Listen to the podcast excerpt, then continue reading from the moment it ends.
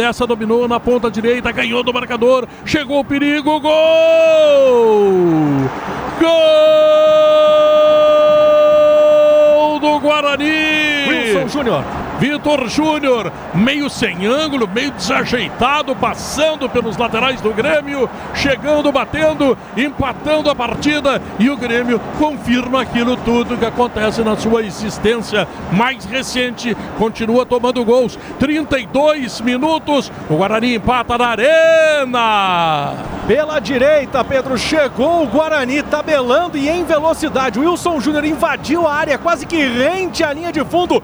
O Kahneman tentou fechar espaço e aí o jogador do Guarani chutou uma bola cruzada em direção ao gol do Grando. A bola me parece ter desviado no Kahneman, subiu. O Grando caiu e ela morreu no alto no canto direito. O Guarani empata o jogo aqui na Arena Wilson Júnior. Agora Guarani 1, Grêmio também 1.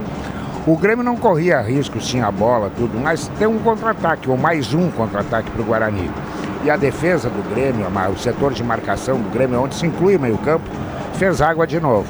O Wilson Júnior entrou pela direita e, mesmo sem ângulo, arriscou arriscou e acabou deixando tudo igual, Bertoncello. Segundo gol marcado por Wilson Júnior neste gauchão, o Grêmio nos últimos quatro jogos levou oito gols. Tricolor, segundo colocado com 21 pontos, vai pegar o Caxias na próxima fase. Guarani, terceiro colocado, vai enfrentar o Brasil de Pelotas.